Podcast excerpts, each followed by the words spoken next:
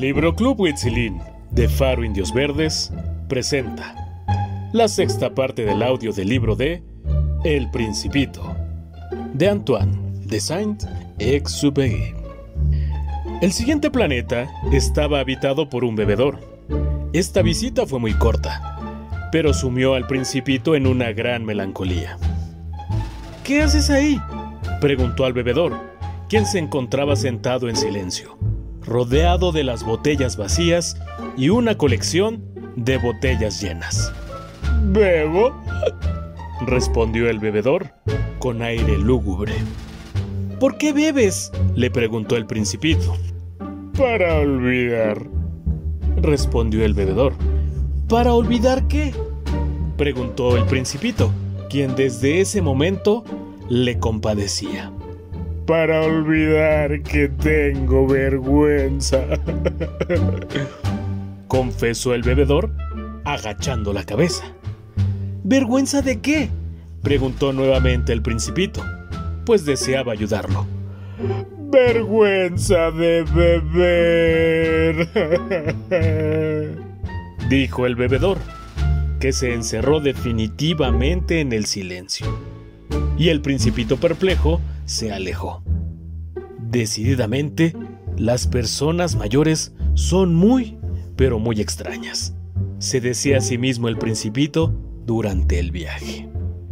El cuarto planeta era de un hombre de negocios, el cual se encontraba tan ocupado que ni siquiera levantó la cabeza para ver al principito cuando llegó. Buenos días, dijo el principito. Su cigarro se ha apagado. 3 y 2 son 5, 5 y 7 son 12, 12 y 3, 15. Buenos días. 15 y 17, 22, mmm, 22 y 6, 28. No tengo tiempo para atenderlo nuevamente. 26, y 25, 31. Uf, esto da un total de 501.622.731. ¿500 millones de qué? ¿Eh? ¿Ahí estás todavía? 500 millones de... ya no sé. Tengo mucho trabajo. Soy una persona seria. No me divierto con tonterías. 2 y 5, 7. ¿500 millones de qué? repitió el principito, que nunca en su vida había renunciado a una pregunta una vez formulada. El hombre de negocios levantó la cabeza. En los 54 años que tengo de habitar en este planeta, solo he sido molestado tres veces. La primera vez fue hace 22 años, por un abejorro que cayó sabe Dios de dónde. Produjo un ruido tremendo y esto me hizo cometer cuatro errores en una suba. Hmm. La segunda vez fue hace 11 años pues me dio un ataque de reumatismo. El ejercicio me hace falta, pero no tengo tiempo de moverme. Soy una persona seria. La tercera vez, hela aquí, decía. Pues 501 millones... ¿Millones de qué? El hombre de negocios comprendió entonces que no había esperanza de paz. Millones de esas cosas que se ven a veces en el cielo. ¿Moscas? No, pequeñas cosas que brillan. Abejas. Pero no. Cositas doradas que hacen fantasear a la gente perezosa. Yo soy una persona seria. No tengo tiempo para fantasear. ¡Ah! ¡Estrellas! Sí, estrellas. ¿Y qué es lo que tú haces con 500 millones de estrellas? 501.622.731. Yo soy una persona muy seria. Soy muy preciso. ¿Y qué es lo que haces con esas estrellas? ¿Qué hago? Sí, nada. Poseerlas. ¿Posees las estrellas? Sí. Pero yo he visto a un rey que... Los reyes no poseen nada simplemente reinan. Es muy diferente poseer que reinar. ¿Y de qué te sirve poseer las estrellas? Me sirve para ser rico. ¿Y para qué sirve ser rico? Para comprar otras estrellas, si es que alguien las encuentra. Mm, este razona un poco como el bebedor, se dijo para sí el principito.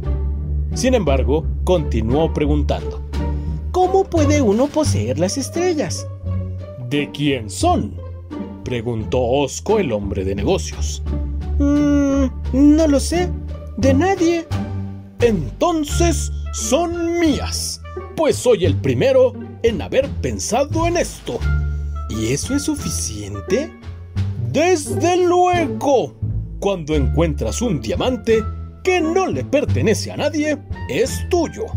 Cuando encuentras una isla que no es de nadie, la patentas y es tuya. Yo poseo las estrellas, pues nadie nunca soñó con poseerlas. Es cierto, dijo el principito. ¿Y qué es lo que tú haces con las estrellas? Las administro, las cuento y las recuento, dijo el hombre de negocios. Es difícil, pero soy un hombre serio. El principito, que no estaba del todo satisfecho con las respuestas, siguió preguntando. Si yo poseo un pañuelo, puedo ponerlo alrededor de mi cuello y llevármelo. Y si poseo una flor, puedo cortarla y llevármela. Pero tú no puedes cortar las estrellas. Eso no pero puedo depositarlas en el banco. ¿Qué quiere decir eso? Eso quiere decir que yo escribo en un papelito el número exacto de mis estrellas. Después cierro el papelito bajo llave en un cajón. ¿Eso es todo? Es suficiente. Mm, esto es divertido, pensó el principito. Y bastante poético. Pero no resulta serio. El principito tenía ideas muy diferentes con respecto a las cosas serias de las personas mayores. Yo, dijo aún, poseo una flor que riego todos los días. También poseo tres volcanes que desollino cada semana, pues desollino también el que está apagado. Uno nunca sabe. Es útil para mis volcanes y es útil para mi flor, el que yo los posea. Pero tú no eres útil a las estrellas. El hombre de negocios abrió la boca para responder, pero no encontró respuesta y el principito se fue. Definitivamente, las personas mayores son enteramente extraordinarias, se dijo el principito y continuó su viaje. El quinto planeta era muy extraño. Era el más pequeño de todos. Había solo lugar para un farol y un farolero. El principito no se explicaba para qué servía en algún lugar del cielo.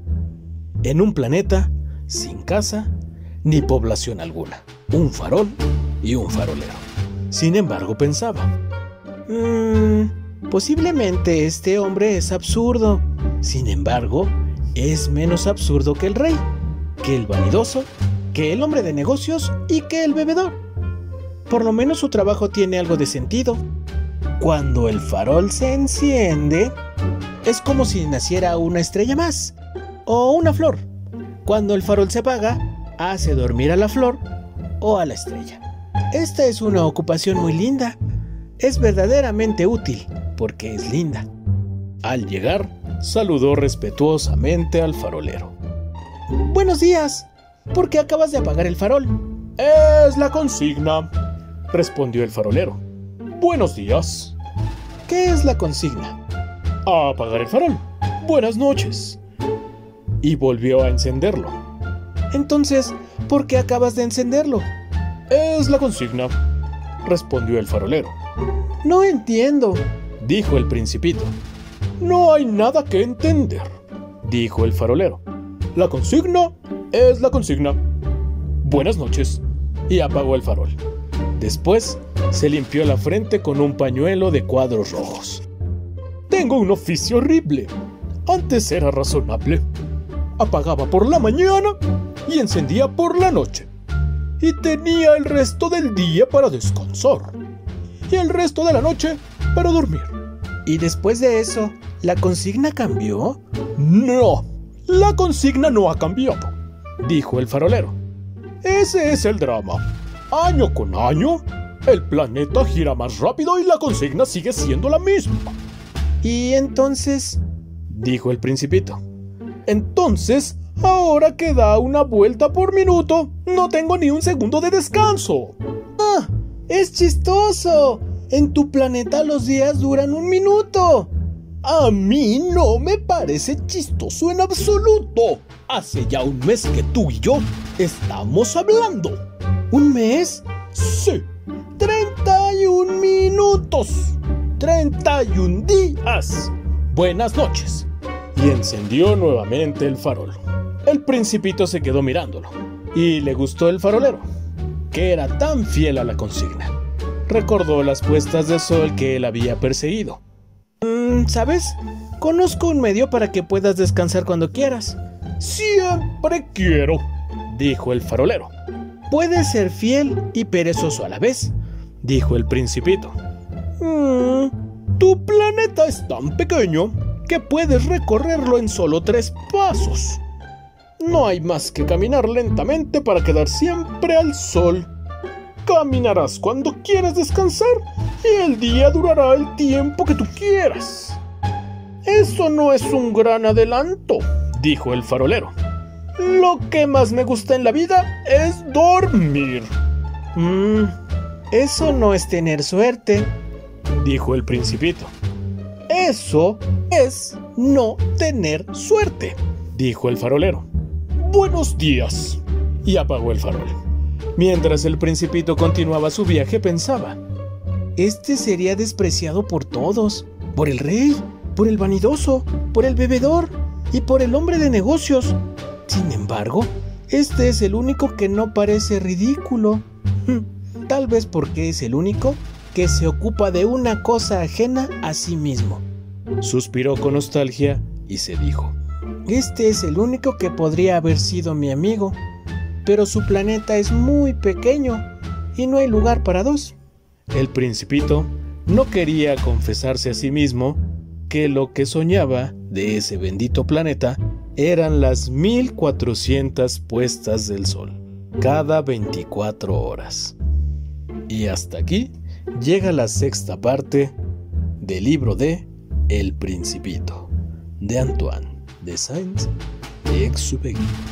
Hasta la próxima.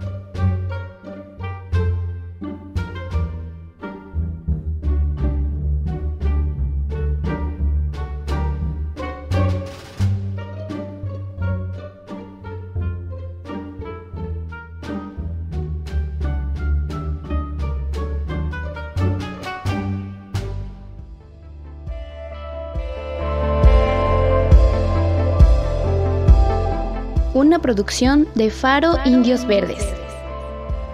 Síguenos en nuestras redes sociales, en Facebook e Instagram como Faro Indios Verdes, Twitter arroba Faro Indios Verde.